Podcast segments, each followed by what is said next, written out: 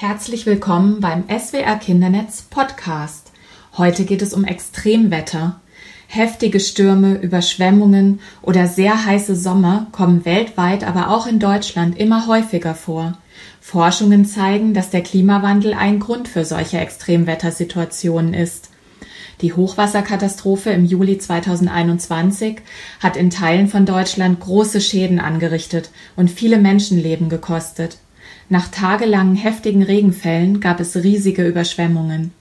Viele Menschen mussten ihre Häuser verlassen, weil selbst kleine Bäche über die Ufer traten und zu reißenden Strömen wurden.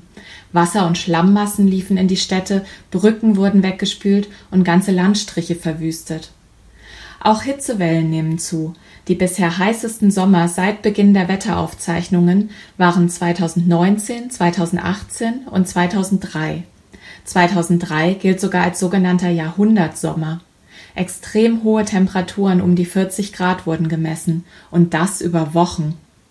Folgen solcher Hitzewellen sind, dass es häufiger zu Waldbränden kommt, das Wasser knapp wird und die Gesundheitsbelastung für Mensch und Tier steigt.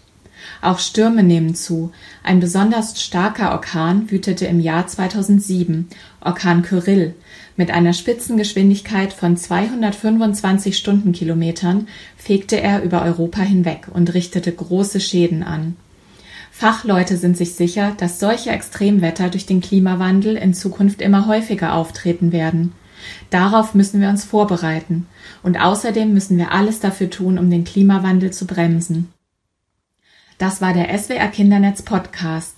Mehr Infos und einen Themenschwerpunkt zum Klimawandel findest du auf www.kindernetz.de.